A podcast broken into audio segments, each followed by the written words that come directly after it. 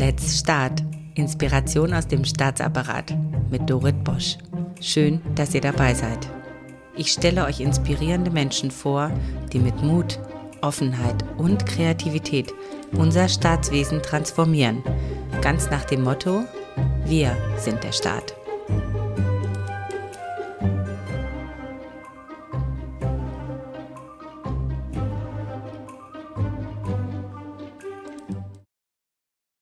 Heute zu Gast ist Hans-Christian Wittauer. Er ist Vizepräsident der zentralen Stelle für Informationstechnik im Sicherheitsbereich, kurz CITES. Und wir sprechen heute über ein super spannendes Thema, nämlich Personalentwicklung und vor allen Dingen, dass es notwendig ist, das Dienstrecht zu transformieren. Er betrachtet wie so ein Laserpointer sehr kritisch die aktuellen Stellschrauben, vor allen Dingen im System Personalführung und hat auch ganz konkrete Vorschläge, wie man das ändern kann.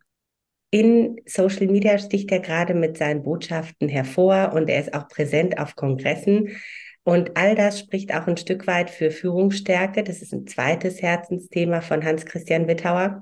Er hat sogar ein Buch dazu geschrieben mit seinem Co-Autor Thomas Saller. Das nennt sich Führung und das Alpha-Prinzip. Und darin vermittelt er militärisches Handwerkszeug für den zivilen Führungsalltag. Also man merkt sehr schnell bei ihm, es geht ihm wirklich um die Sache seine Aussagen sind wirklich super gut durchdacht und auf den Punkt und kraftvoll, aber das hört ihr jetzt gleich einfach selber von ihm. Ähm, er weiß auch wirklich, wovon er spricht. Er hat öfter mal in Transformationsprozessen gearbeitet und starke Transformationsprozesse auch intensiv begleitet. Also zum Beispiel er kommt aus der Bundeswehr, ist dann später ins BMVG gegangen und dann war er in der Bundesagentur für Arbeit der Geschäftsführer der Führungsakademie und Leiter für Personal in der Zentrale in Nürnberg. Und anschließend war er auch beim BAMF, also beim Bundesamt für Migration und Flüchtlinge. Dort hat er den Personalaufbau betrieben. Also in, innerhalb von acht Monaten hat er 7000 Mitarbeiterinnen und Mitarbeiter rekrutiert und qualifiziert. So, und seit 2017, seit Mai, ist er Vizepräsident und CTO des CITES in München. Also das war jetzt eine sehr lange Intro, aber er hat auch wirklich schon so viele spannende Sachen gemacht. Und ich verspreche euch, dieses Gespräch wird sehr kurzweilig und inspirierend. Hallo, Herr Wittauer, schön, dass Sie jetzt auch bei uns zu Gast sind. Sie sind gerade auf so vielen Kanälen unterwegs und Sie haben ja ein ganz konkretes Herzensanliegen und das ist das Thema Personalentwicklung. Können Sie mal Ihre Mission ganz kurz beschreiben? Ja, zunächst einmal auch Hallo von meiner Seite. Ähm, danke für die Option, dann heute, sag ich mal, mit ein paar Fragen und in diese Diskussion zu gehen. Die Frage aber eben nach einer Mission, ob ich wirklich eine Mission als solches habe, weiß ich nicht. Aber um was es mir geht, ist tatsächlich ähm, moderne Personalführung geht tatsächlich auch im öffentlichen Dienst. Ich glaube, dass wir da ähm, auch nicht zu verstaubt sind, dass wir da durchaus auch was bewegen können. Und ähm, Auslöser mag einfach die aktuelle Situation sein, auch Demografie, wo laufen wir hin? Wir müssen einfach im Personalbereich uns verändern und was tun. Und gerade in dem Personalbereich im öffentlichen Dienst, und da glaube ich, gibt es ganz viele Optionen und Stellhebel. Und das ist vielleicht so, wie Sie gesagt haben, meine Mission, wenn man das in Anführungszeichen setzen möchte. Ja, ich spreche tatsächlich gerne von Mission, weil ich glaube, dann macht man sich auch wirklich stark für etwas. Aber das ist natürlich jetzt nicht im Sinne von missionarisch oder sowas gemeint. Das ist ja eher negativ behaftet, sondern wirklich, wofür möchte man eigentlich seine Zeit und seine Energie einbringen? Und jeder hat ja neben den normalen Aufgaben auch immer ein Herzensanliegen. Und dann merkt man immer ganz besonders, wenn die Menschen sich engagieren. Und das merkt man bei ihnen total stark. Und diese, ja, ich nenne sie jetzt nochmal Mission, hat sich ja erst im Laufe der Zeit so herauskristallisiert. Sie haben ja keine wirklich stringente Karriere gemacht. Und sie sagen von sich, dass ähm, sie unbequem sind. Das fand ich irgendwie ganz toll. Und dass wer ähm, beliebt sein möchte als Verkäufer statt Führungskraft werden soll. Also finde ich auch sehr lustig. Hm, so etwas sagen ja Menschen eher nicht. Ne? Man will ja irgendwie nicht anecken. Aber mich hat es sehr inspiriert, dass sie da ganz bewusst auch mit diesem Anecken als Führungskraft vorausgehen. Und natürlich, wenn man Neues reinbringt, dann bricht man ja auch mit Altbewährten und eckt dann auch ein Stück weit an. Das ist doch der Kern von Innovation. Aber gleichwohl, ihr Werdegang hat ja doch im Rückblicken doch eine gewisse Stringenz, weil es immer mit Transformation und Führung zu tun hat und auch ein Stück weit mit Personal. Wie haben Sie denn diese Entscheidung getroffen für sich? Ich glaube, ich habe jetzt keine klassischen Kriterien, äh, nachdem ich meinen Werdegang als solches bestimmt hatte. Es haben sich schlichtweg immer Chancen und Optionen aufgetan, ähm, gestalterisch tätig zu sein und diese Option habe ich einfach ergriffen. Ähm, Berufssoldat, 25 Jahre, ja, wie der Name sagt, Berufssoldat, also eigentlich war äh, vorgeplant, wo denn der Beruf mal endet. Und dann habe ich einfach die Chance bekommen und bin gefragt worden, ob ich eine Führungsakademie aufbauen möchte, ob ich ein Führungssystem in die Bundesagentur für Arbeit tragen möchte. Und das war einfach eine Chance und diese Chance habe ich ergriffen, weil ich dort gestalterisch tätig sein konnte, weil ich meine Erfahrung, mein Wissen einbringen konnte in eine andere Organisation, die zu dem Zeitpunkt vielleicht auch ein bisschen in einer Krise war, Transformation der BA. Und das ist eigentlich bei der, äh, beim BAMF, also beim Bundesamt für Migration und Flüchtlinge, genau das Gleiche gewesen. Flüchtlingskrise Ende 2015 einfach die, die Chance, dort gestalterisch tätig zu sein, die Krise mit zu bewältigen, ähm, Aufgaben anzupacken und zu gestalten. Das war tatsächlich das, was mich immer so ein bisschen bewegt hat. Und äh, für CITES hier 2017 die einmalige Chance, eine Behörde, CITES ist eine Behörde, auch wenn wir immer mal gesagt haben, wir wollen keine sein, aber wir sind eine, eine Behörde von Grund auf neu aufzubauen, also ein Behörden-Startup. Und ich glaube, diese Chance hat man tatsächlich nur einmal im Leben. Und auch da habe ich einfach die Chance wieder ergriffen. Mir war so die, die klassische berufliche Sicherheit, lehn dich zurück, alles gut. Das steht bei mir nicht im Vordergrund, sondern eher gestalterisch tätig zu sein, was anzupacken, Ergebnisse zu erzielen. Das ist vielleicht das, was sich wie ein kleines bisschen wie ein roter Faden durch äh, meine berufliche Laufbahn, Karriere, wie auch immer man das sagen will, zieht. Ja, das ist total wichtig, dass Sie das sagen, weil uns hören eben viele Menschen zu, die machen sich natürlich Gedanken, ne, wie muss ich meine Karriere aufbauen und auch, um auch gestalten zu können. Und Sie sprachen eben, das fand ich sehr schön, von Möglichkeiten oder von, ja, von Möglichkeiten, die sich Ihnen ergeben haben und die Sie dann aber auch ergriffen haben. War das manchmal auch eine schwere Entscheidung oder sind Sie da wirklich Ihrem Bauchgefühl gefolgt? Also ich glaube, dass ähm, ja, man, man, hat immer ein Bauchgefühl. Also man, es ist ja eine, immer eine, eine Emotion dabei, wenn man eine Entscheidung trifft. Ähm, natürlich sind auch rationale Dinge dabei, auch ganz klassisch ähm, aus dem Status Berufssoldat raus ähm, konnte ich nur oder habe natürlich auch in die, die Beamtenlaufbahn gewechselt. Das ist eine ganz rationale Entscheidung. Das hängt auch was mit der Altersversorgung und Beihilfe zusammen. Das muss man einfach ganz rational sehen, weil ich zu dem Zeitpunkt schon ein gewisses Lebensalter hatte, um das aufzugeben. Das äh, wäre nicht rational gewesen. Äh, natürlich macht man sich unterschiedliche Gedanken, aber im Kern ist es eher eine Bauchentscheidung ist immer so relativ, aber es ist schon ein, eine emotionale Entscheidung dabei zu sagen, oh ja, da kann ich was gestalten, das ist eine Aufgabe, da freue ich mich drauf und das überwiegt vielleicht ein kleines bisschen zu sagen, ja, bleibe ich mal da, wo ich bin, kann mir nichts passieren, alles gut, kann ich mich zurücklehnen. So, glaube ich, in die Richtung könnte man das beschreiben. Ich würde gerne noch eine kleine Nachfrage zu diesem Thema machen. Und zwar, haben Sie auch schon mal einen Nachteil erfahren, aber Sie haben sich trotzdem für dieses Gestalten entschieden und am Ende hat sich es irgendwie ausgezahlt? Ja, jetzt sind die Geschäftsbereiche ja sehr unterschiedlich. Als ich bei der Bundeswehr war, war mein letzter Status, und ich meine, wenn man hier Beamtensystem kennt das, war mein letzter Status die A15. Und aus diesem Status heraus habe ich in die Bundesagentur für Arbeit gewechselt, in die A13H. Das heißt, ich habe bewusst in Kauf genommen, dass ich eine Rückstufung bekommen habe, weil ich die Aufgabe so spannend fand, habe mich dann wieder entsprechend hochgearbeitet. Ja, also meine Entwicklung ging dann schon wieder in die richtige Richtung.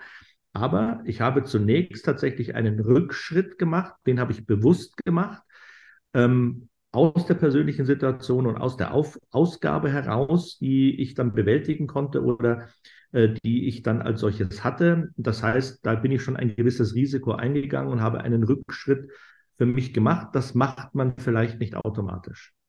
Es zeugt aber von Pioniergeist und von Überzeugung. Das finde ich toll. Danke, dass Sie das mit uns geteilt haben. Ich würde gerne äh, ein bisschen auf Ihr Buch zu sprechen kommen, also Führung und Alpha-Prinzip. Was genau verbirgt sich denn dahinter? Also dieses äh, Buch ähm, ist ein Corona-Produkt, weil in Corona hatten wir ja auch zu Hause etwas mehr Zeit.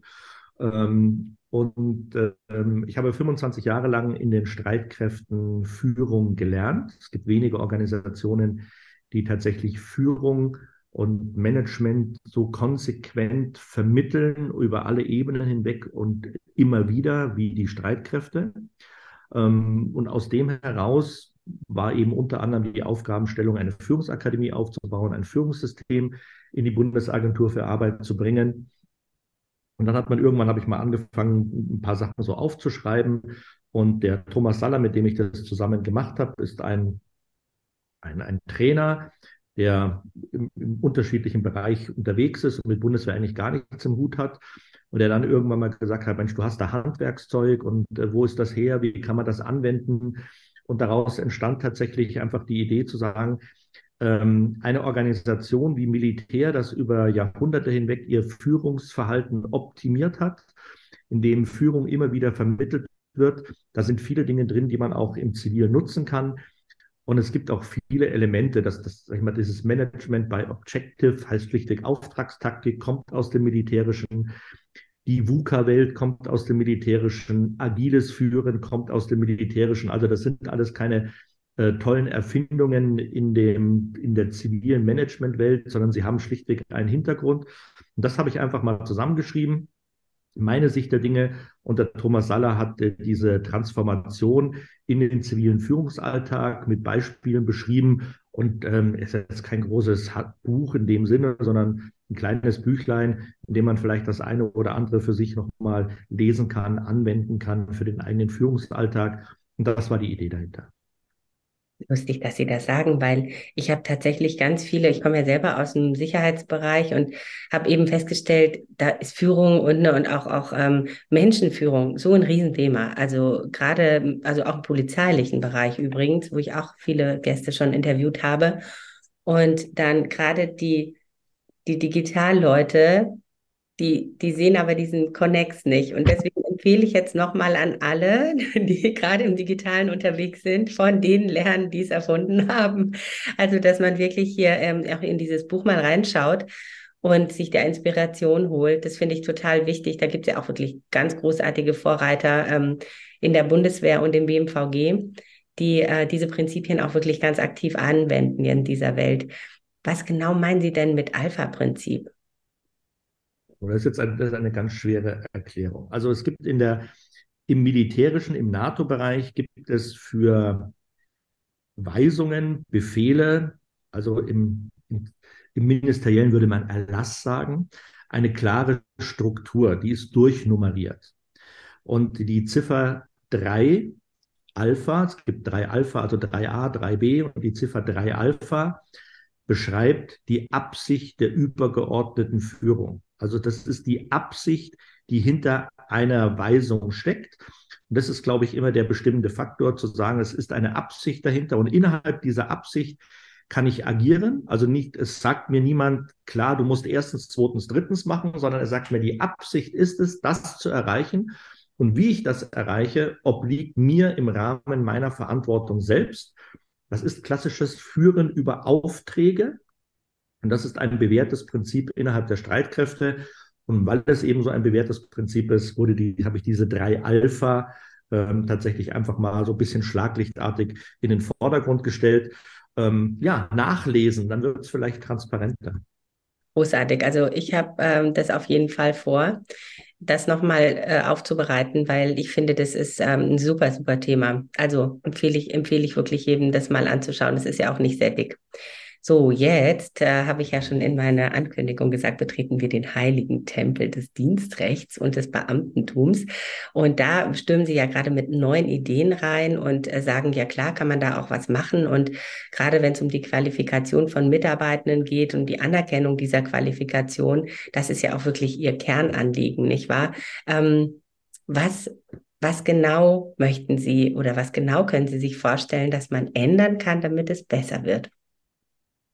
Also ich glaube, also das Dienstrecht per se ist nicht schlecht. Es muss immer eine Grundlage geben, eine Grundlage für Handeln und auch eine Rechtssicherheit. Das ist in Ordnung, aber ich glaube, dass es sich in vielen Fällen überholt hat.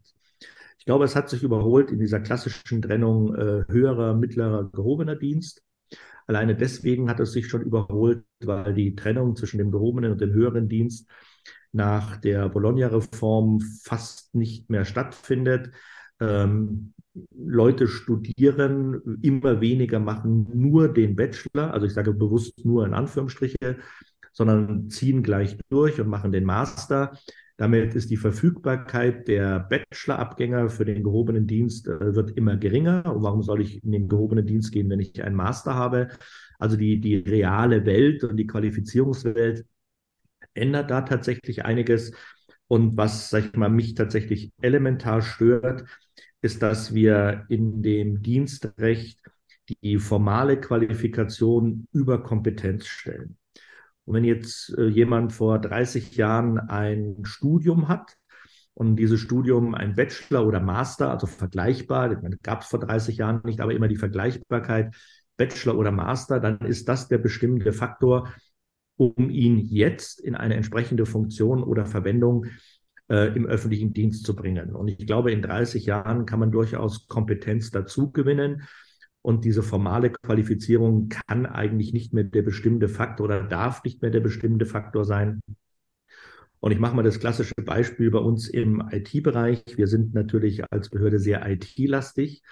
Und da gibt es doch den einen oder anderen IT-Spezialisten. Und wir haben also einen Extremfall gehabt, der sich irgendwann in, in der Schule einen Computer gekauft hat und seitdem nur am Computer arbeitet. Ein absolute Koryphäe auf dem Markt gesucht. Jeder, der ihn kriegen könnte, würde sich äh, dadurch die Beine dafür ausreißen. Und er hat ein Interesse gehabt, tatsächlich auch im öffentlichen Dienst tätig zu sein. Da er aber die Schule nicht beendet hat, hat er überhaupt keinen Abschluss, gar keinen. Und damit findet er für den Staat nicht statt. Seine Kompetenz ist aber so, dass der, wenn er in der Industrie und Wirtschaft arbeitet, irgendwo in der Gehaltsebene 200.000 plus agiert ähm, den hätten wir beim Staat kriegen können, können wir aber nicht, weil er keine formale Qualifikation hat. Und dann sind es tatsächlich immer so Punkte, wo ich sage, da muss man sich tatsächlich etwas bewegen. Es mag zwar immer diese Ausnahmen geben mit sogenannte sonstige Beschäftigte, aber ich finde, äh, Ausnahmen sind eben Ausnahmen und wir müssen einfach dazu kommen, auch mit der Demografie, auch mit der Frage, wie kann man sich weiterentwickeln, dass man über Kompetenz spricht und die formale Qualifikation irgendwann tatsächlich mehr in den Hintergrund rutschen muss. Und müsste dafür das Dienstrecht angepasst werden oder kann man jetzt schon Lücken, weil Sie meinten auch Ausnahmeregelungen auch nutzen? Ausnahmeregelungen sind eben Ausnahmeregelungen. Sie sind sehr mühsam, ähm, da ganz viel Papier zu beschreiben und sie sind eben Ausnahmen. Und ähm, ich würde gerne ähm, die Ausnahmen tatsächlich nicht zur Regel machen. Also man muss schon eine bestimmte Grundlage haben aber tatsächlich das Formalprinzip in den Hintergrund rücken, sondern Kompetenz in den Vordergrund rücken. Das würde zum Beispiel auch innerhalb der Organisation dafür, dazu führen, dass der eine oder andere sich bewusst weiterentwickeln kann. Ähm, und das sollten wir einfach versuchen. Und da muss man permanent dran bohren. Das ist ein ganz, ganz dickes Brett. Ähm, ja, aber steht der Tropfen hüllt den Stein. Ja, da bin ich mir ganz sicher, dass Sie das schaffen. Ich wollte noch mal erläutern, weil ich bin mir nicht sicher, ob jeder versteht, was höherer und gehobener Dienst und so weiter ist. Also ähm, und auch was die Weiterentwicklungsmöglichkeiten angeht. Also ähm, beim höheren Dienst ist ja so, ne, da hat man ein Studium und äh, man kann auch irgendwann Führungsaufgaben übernehmen. Im gehobenen Dienst ist es eher ein ja, nachgeordneten Bereichen von Ministerien oder kleineren Ämtern ist es der Fall oder auch auf kommunaler Ebene, dass man Führungskompetenzen dann auch zugeschrieben bekommt. Also im Ministeriellen geht das fast gar nicht als Sachbearbeiter, also im gehobenen Dienst. Und ähm, ja, der mittlere Dienst, der hat nicht so Chancen, überhaupt Führungsaufgaben zu übernehmen. Und tatsächlich sind selbst die Menschen, so wie Sie und ich, aus dem höheren Dienst gar nicht unbedingt immer qualifiziert, Führungsaufgaben zu übernehmen. Manche sind auch brillante Facharbeiter, haben aber dann gar keine Chance, über die Fachschiene, also über Projektarbeit weiterzukommen, sondern tatsächlich ähm, müssen die dann Führungsaufgaben übernehmen und sind vielleicht gar nicht so die geborenen Leader. Ist das auch ein Thema? Ja, ich glaube schon, Ja, aber das ist einfach limitiert. Man automatisch sagt, nur der höhere Dienst kann im Prinzip Führungsaufgaben übernehmen. Ähm, aber das heißt ja nicht zwanghaft, dass man mit einer formalen Qualifikation eines Masterstudiengangs hat man keine Führung gelernt. Ja, also Führung kann man eben lernen, aber wenn man eben von vornherein sagt, nur diese Ebene ist die Führungsebene, dann verschließt man sich vielleicht auch äh, Personen aus den anderen Ebenen, die durchaus geeignete Führungskräfte wären, weil sie das mit Herzblut machen, mit Empathie machen. Und umgekehrt gibt es den einen oder anderen im höheren Dienst, der überhaupt keine Führungsverantwortung haben will, weil ähm, ja, Umgang mit Menschen, Entscheidungen treffen. Ich will nicht sagen, das muss man ihnen auch zugestehen. Und wenn man diese Leute in Führungsrollen zwängt, ähm, dann geht es auch am Ende des Tages schief. Ja, ja, das erlebe ich tatsächlich sehr oft, also dass die Beteiligten gar nicht unbedingt führen möchten. Und es ist richtig, man kann Führung lernen oder man kann es auch. Es hat ja nicht unbedingt was mit der, mit der, es ist ja eher emotionale Intelligenz, auch jetzt nicht rein intellektuelle Intelligenz. Und wir haben hier in diesem Podcast tatsächlich schon einige Sachbearbeiter gehabt, also gehobener Dienst, auch mittlerer Dienst, ähm, die dann rausgegangen sind und sich selbstständig gemacht haben oder in der Privatwirtschaft aufgestiegen sind und ja, die wir tatsächlich verloren haben. Also deswegen, Herr Wittauer, meine Daumen sind gedrückt. Ähm, wir unterstützen Sie hier mit Let's Start, wo wir nur können. Ja, für Dienstrecht haben wir immer ein offenes Ohr und ein großes Herz, weil es ist so wichtig, dass jemand das Thema mal angeht, weil das, da steckt ganz viel ähm, ja, Frustrationspotenzial auch drin und da steckt auch ganz viel Veränderungspotenzial drin in dem Thema. Deswegen danke, danke, danke, dass Sie sich dafür stark machen. Ähm, also für alle diejenigen, die sich jetzt so ein bisschen angesprochen gefühlt haben von dem Spirit von Herrn Wittau ähm, und äh, selber ihre Stimme etwas mehr erheben möchten, gerade wenn sie ähm, in einer Position sind, wo sie vielleicht noch Veränderungsmöglichkeiten sehen oder vielleicht Möglichkeiten auch ausnutzen möchten oder nutzen möchten, dass sie weiterkommen und mehr Veränderungen auch anstoßen können, wollte ich Sie nach ein paar persönlichen Workhacks fragen. Darf ich, Herr Wittauer? Gerne. Da sprachen wir auch im Vorgespräch drüber und ich fand das so interessant, was Sie gesagt haben wenn man so zwischen zwei Dingen wählen muss, ja, also man ist einerseits loyaler Beamter oder Mitarbeiter und hat, man hat eben auch Aufgaben zu erfüllen und andererseits hat man aber auch ganz viele Ideen, wie man diese Aufgaben dann auch erfüllen kann und ähm, wie gehen Sie da mit diesem Konflikt um? Also gerade wenn Sie nicht unbedingt frei sind darin, diese Aufgabe umzusetzen. Also ich glaube, das ist grundsätzlich ein Spannungsfeld, ähm, aber das wird es in der zivilen Wirtschaft auch geben. Also es gibt Regeln ähm, und in denen bewegt man sich. Aber ich glaube, was wichtig ist, wenn man andere Vorstellungen hat oder Ideen hat, Dinge besser zu machen, anders zu machen, ähm, dass man sie einfach mal adressiert, also einfach darüber spricht, es sagt, also äh, sich traut. Und ich glaube, dass jeder in seinem Bereich auch unterschiedliche Freiräume hat, die gibt es immer, Freiräume zu nutzen sich auch mal bewusst auch Dinge zu trauen, auch mal Dinge auszuprobieren oder anders zu machen. Ähm, das habe ich immer getan, ähm, aber natürlich weiterhin auch meine Aufgabe loyal als solches gemacht. Also ich verstoße ja nicht gegen das Dienstrecht, auch wenn es mich als Beispiel an einigen Stellen nervt oder ärgert. Aber deswegen im Rekrutierungsverfahren, in dem, was wir machen, halten wir uns natürlich dran. Was mich aber nicht daran hindert, äh, den Finger in die Wunde zu legen und immer wieder zu sagen, es passt halt nicht. Ähm, oder eben dann über die tägliche Arbeit vielleicht auch Beispiele zu bekommen, aus denen man dann eben belegen kann und sagen, guck mal hier, genau aus dem Grund passt das eben nicht. Ähm, und das ist, ich glaube ich, beim Machen, Freiräume nutzen, adressieren, Probleme immer wieder deutlich ansprechen, aber natürlich sich schon an die gegebenen Regeln als solches zu halten. Ähm, das ist keine Frage aber auch kein Widerspruch. Haben Sie da ein Beispiel für uns, wo es mal gut geklappt hat? Also, weil was kann schon im schlimmsten Fall passieren, wenn man sagt, ich würde das so und so machen? Was kann passieren? Es kann jemand eine andere Meinung haben, ja, ähm, oder kann sagen, ah, das, oder das, das macht man jetzt. Vielleicht doch ein kleines Beispiel. Wir haben am Anfang bei CITES haben wir mit äh, Initiativbewerbungen gearbeitet. Jetzt wird einer sofort zucken und sagen, oh, geht ja gar nicht, weil du musst ja beim öffentlichen Dienst und beim Staat musst du doch alle Stellen ausschreiben. Das System ist ganz einfach. Wir haben dann gesagt, Initiativbewerbungen, dann hat man mal reingeguckt und hat gesagt, also den Gottes Willen jetzt nicht, dass ich jetzt irgendwie den Ägyptologen, jetzt tue ich den Ägyptologen gerade weh, aber den Ägyptologen brauche ich jetzt bei CITES nicht, weil ich da jetzt auch von der Aufgabenstellung einen ganz anderen Fokus habe. Also den hätte ich einfach nett angeschrieben und hätte gesagt, danke für deine Initiativbewerbung, aber dein Profil passt überhaupt nicht zu uns. Und die Profile, die zu uns gepasst hätten oder haben, die hat man einfach angeschrieben und hat gesagt, super, darf ich dich unserem nächsten Bewerbungs- oder Ausschreibung zuordnen? Damit ist er wieder in der ganz normalen Ausschreibung mit drin.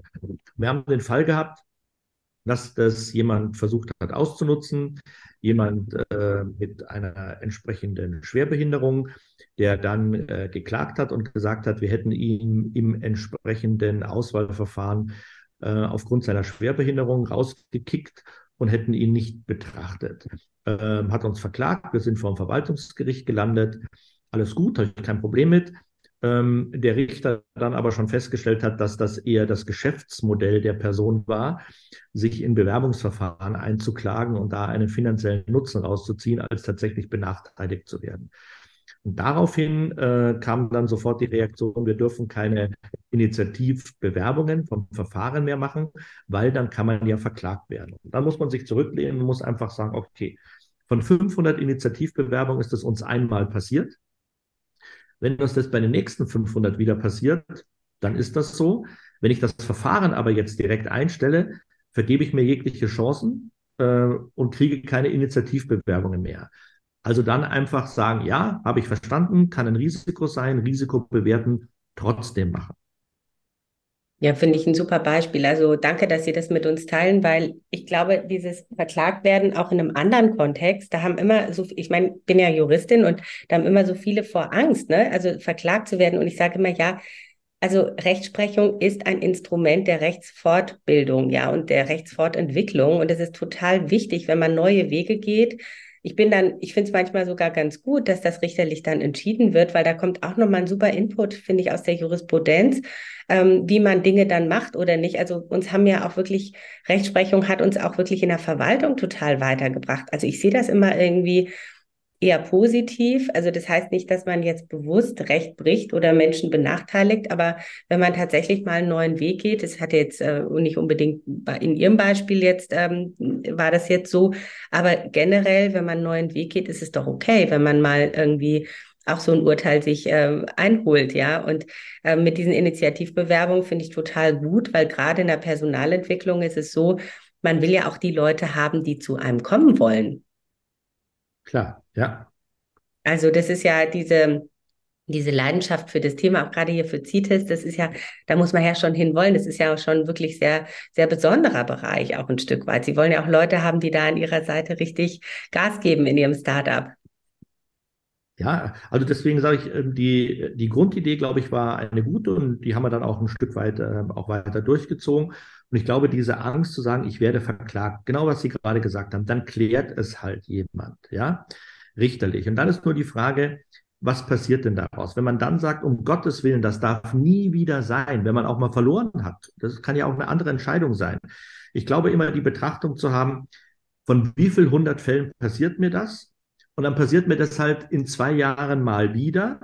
Aber die Chance, die ich dafür habe, das andere zu gestalten, ist sehr viel höher, als jetzt ähm, mich so stark zu limitieren, dass es mir nie wieder passieren kann. Also eine Risikoabwägung, eine Güterabwägung. Ähm, und man, auch gerade was Sie gerade gesagt haben, man arbeitet ja nicht bewusst gegen ein Rechtssystem. Man macht ja nichts Verbotenes, sondern man sagt, da diese Option gibt es. Ähm, und dann kann es auch mal durchaus schiefgehen, aber man muss es dann nicht für die nächsten 100.000 Jahre regeln. Ja, das ist also, finde ich auch gerade so im Vergaberecht ähm, ist ja auch so ein, so ein, so ein Bereich, ne, da kann man ja auch mal ein bisschen gucken, dass man Dinge neu und anders macht. Da habe ich auch so gerade so einen Fall, wo ich so sage, hm, ich möchte es gerne mal probieren. Und ähm, oder auch ähm, hier im Bund-Länder-Kommunalkooperation, also das ist ja auch, müssen wir auch neue Wege gehen, finde ich total gut. Und ähm, mein nächster Workhack äh, von Ihnen ist auch, da geht es auch um Angst. Also wenn Sie solche mutigen Entscheidungen treffen als Vizepräsident, ist es ja einfach, man sagt vielleicht, oder ich stelle es mir einfach vor, dass wir sagen, ach, wir machen das jetzt so und so. Aber ich kann mir auch vorstellen, dass es da viele Leute gibt, so, nein, nein, nein, das können wir nicht machen. Oder die dann auch irgendwie versuchen, sich ein Stück weit abzusichern. Wie gehen Sie denn mit Menschen um, wie jetzt in dem Fall noch nicht dort sind, wo sie sind und noch nicht diesen Mut aufbringen können. Und sie möchten die aber trotzdem mit auf die Reise nehmen, nicht zurücklassen. Also ich glaube, man muss das tatsächlich, man muss vorleben, dass äh, Fehler eine Option sind. Fehler dürfen passieren. Ähm, und ähm, nicht der gleiche Fehler dreimal, also nicht falsch verstehen, aber Fehler dürfen passieren. Und dass man sich eben dann auch, oder wenn eine Idee mal nicht funktioniert hat, sich auch entsprechend vor die Mitarbeitenden stellt und sagt, ja, das ist schiefgegangen, kann passieren, aus den und den Gründen, daraus lernen wir. Und einfach diese aus dem eigenen Erleben heraus die Verhaltenssicherheit zu geben, dass wenn es schief geht, man eben jetzt nicht dafür an den Pranger gestellt wird. Ich glaube, das ist nicht ein, ähm, das kann man nicht einfach so anordnen, das kann man sagen, ob man das einem dann glaubt, ist ein anderes Thema, sondern ähm, das muss man vorleben und dann, glaube ich, merkt eine Organisation schon, der meint das ernst, der tut das. Ähm, und dann, glaube ich, hat man auch die Chance, sich zu trauen, das eine oder andere zu gestalten. Und wir haben ja immer gesagt, wir haben offene Türen. Ja, das haben wir. Die Türen sind hier tatsächlich immer offen. Und auch dann wirklich äh, ganz klar deutlich zu machen, wenn du eine Idee hast, dann komm, die Tür steht offen. Dann komm. Und das tun sie die Leute auch. Und dann kann man sagen, ja, das ist eine gute Idee, war es eine schwierige Idee, wie wollen wir es angehen, wie können wir es probieren, wie unterstütze ich dich dabei. Ähm, ähm, das ist, glaube ich, genau der Punkt. Man muss ihnen das Gefühl geben, also nicht nur das Gefühl, sondern die Sicherheit geben, dass Dinge einfach schiefgehen können und dass man aber auch dann dahinter steht. Nicht nochmal zu verwechseln mit, ich habe den gleichen Fehler dreimal gemacht, das ist Doofheit. Ja, da muss man dann auch sagen, pass auf, das geht jetzt echt nicht mehr. Aber was auszuprobieren, was dann schief geht, das muss immer möglich sein. Ja, ich glaube tatsächlich, dass wir eine ziemlich starke Fehlerkultur haben in der Verwaltung, weil da passieren ja genauso viele Fehler wie woanders. Nur wenn es schief geht, wird es totgeschwiegen. so, ah nee, und das ist nicht passiert. Und dann will man nicht drüber reden, habe ich so ein bisschen den Eindruck. Also ich glaube eher, weil es so oft gesagt hat, wir haben keine Fehlerkultur. Also ich finde die ziemlich vital, unsere Fehlerkultur. Es ist eher so, dass wir dann nicht die Kultur haben, offen über die Fehler beziehungsweise über die Learnings aus den Fehlern zu sprechen und zu sagen, ähm, okay, was, was, was, was mache ich denn beim nächsten Mal anders? Und das vermisse ich ein Stück weit, dass man das dann auseinander nimmt. Ähm, der Kommandeur der GSG 9 hat gesagt, dass sie wirklich jeden Einsatz nachbereiten. Also du, eine größere Sache, erkennen Sie auch, er nickt.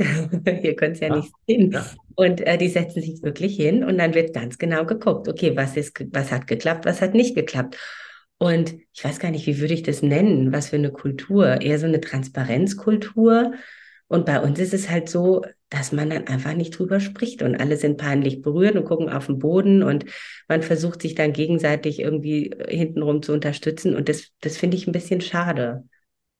Ja, also ich glaube, das ist äh, tatsächlich ist eine Kulturfrage. Ja, GSG 9 ist natürlich, sag mal, äh, ja, das ist militärisch vergleichbar und geprägt. Ähm, wenn bei denen was schief geht, ja, dann hat, dann ist nicht ein Vorgang falsch entschieden worden, sondern am Ende des Tages kann es tatsächlich einfach um Menschenleben gehen. So, dann ist diese Frage Fehlerkultur eine elementarere. Und da muss man einfach drüber reden und muss drüber sprechen. Das kann man aber auch bei anderen Dingen tun. Also offen drüber sprechen und sagen, warum hast du das getan? Ähm, was waren deine Beweggründe dafür? Was waren deine deine Gründe, warum du dich zu diesem Zeitpunkt dazu entschieden hast. Und dann stellt man vielleicht fest, die Entscheidung, die eine Person getroffen hat, war absolut richtig. Nur er hatte nicht die notwendigen Informationen, die er gebraucht hat. Ja? Und es gibt vielleicht nochmal, es gibt ein absolutes für, für Feedback und Fehlerkultur, ein absolutes Extrembeispiel. Das kommt auch wieder aus dem Militärischen. Flugzeugträger, ja, jede Landung auf einem Flugzeugträger bei den Amerikanern wird extrem bewertet. Jede einzelne Landung. Also die ist sowieso auf Video. Äh, die Deccrew, der Landeoffizier, der Vorgesetzte, alle bewerten diese Landung, die der Pilot gemacht hat. Und die wird dezidiert besprochen. Zu hoch, zu tief, zu schnell, gerade richtig.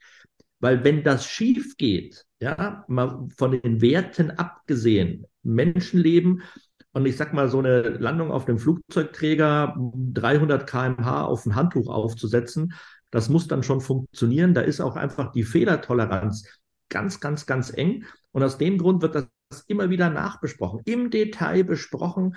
Warum hast du das getan? Was hat dich dazu gebracht? Was haben wir wahrgenommen?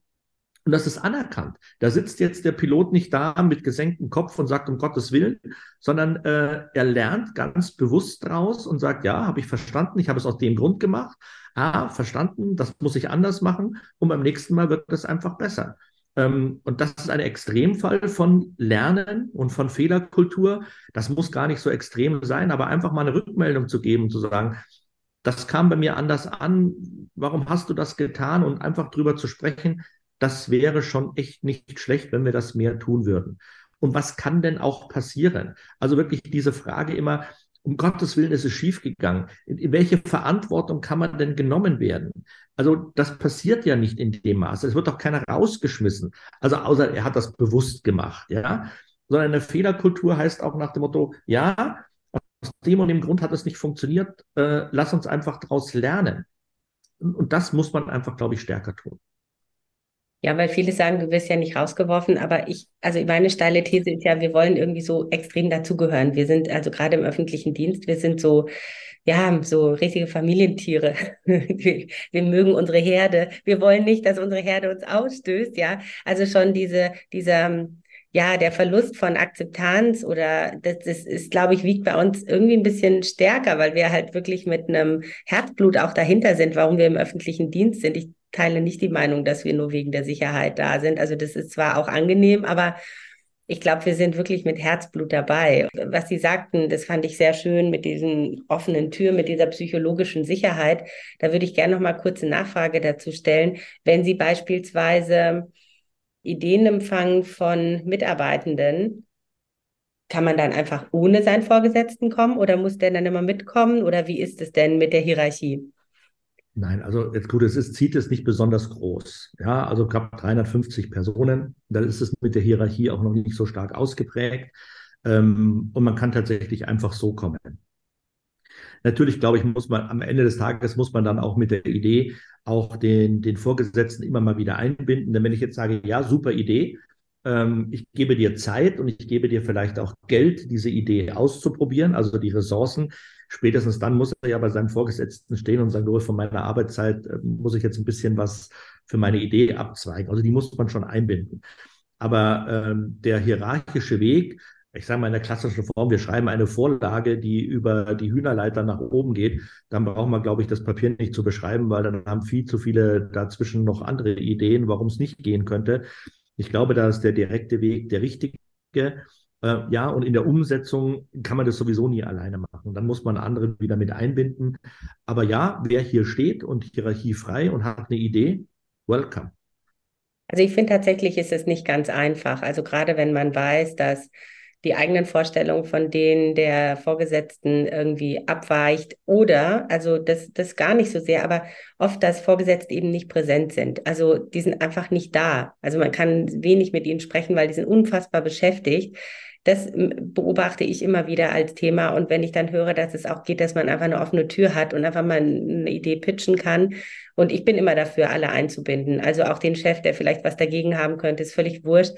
Einmal alle einbinden. Aber wenn man zu beschäftigt ist und keine Zeit mehr für sowas findet, dann glaube ich, ist man auch als Führungskraft irgendwie, ja, vielleicht an einem Punkt, wo man was lernen darf, oder? Ja, das ist dieses äh, keine Zeit haben. Ja, ich habe keine Zeit, die Axt zu schärfen. Ich muss den Baum fällen. Ne? Also immer der Klassiker. Also ich glaube schon, dass man sich dann irgendwann die Zeit nehmen muss, äh, um einfach auch wirksam sein zu können. Ja. Ja, finde ich, äh, finde ich ganz großartig. Und ich glaube, solche Beispiele wie mit dem Flugzeugträger haben wir in der Verwaltung natürlich nicht. Aber wenn ich feststelle, dass wir manchmal Besprechungen führen, die völlig ineffizient sind und wir machen sie halt immer, immer wieder und alle ärgern sich, dann darf man auch mal vielleicht auf den Flugzeugträger-Trick zurückgreifen und das mal aufzeichnen und mal analysieren, woran es eigentlich liegt. Vielen Dank. Ja, oder oder ja. die Besprechung ja. einfach mal den, die Bürostühle rausräumen, die Stehtische reinräumen. Und dann werden die Besprechungen durchaus effizienter, weil zwei Stunden stehen ist eine doofe Idee. Dann bringt man die Sachen vielleicht eher auf den Punkt. Kann man ja auch mal machen. Ist kein großer Aufwand. Ich habe da so eine Besprechung, die geht über acht Stunden. Die könnte ich, ja, das ist, Könnte man dann etwas kürzen. Das war jetzt ein wirklich guter Tipp. Vielen Dank. Ähm, haben Sie denn unseren Zuhörenden noch etwas Wichtiges mitzugeben, weil wir sind schon tatsächlich am Ende unserer Zeit? Ich glaube einfach, die, dieses ähm, sich trauen, machen, das kann jeder. Ja, also es hindert niemanden daran, tatsächlich äh, Dinge zu bewegen. Ja, in unterschiedlichen Ebenen, in unterschiedlichen Ausgangspositionen, aber sich zurückzulehnen und zu sagen, äh, das ist alles doof, dann bleibt es doof. Ja, also man muss schon selber seinen Teil beitragen. Und jeder kann das an einer unterschiedlichen Stelle, in einer unterschiedlichen Ausprägung und sich trauen und machen. Mehr kann ich nicht sagen. Weil Möglichkeiten gibt es immer. Genau. Vielen Dank für das schöne Gespräch, Herr Wittauer. Gerne. Und das war es bei Let's Start, Inspiration aus dem Staatsapparat mit Dorit Bosch. Schreibt mir gerne und abonniert diesen Kanal, damit ihr keine Folge verpasst. Let's Start. Viel Spaß bei der Umsetzung.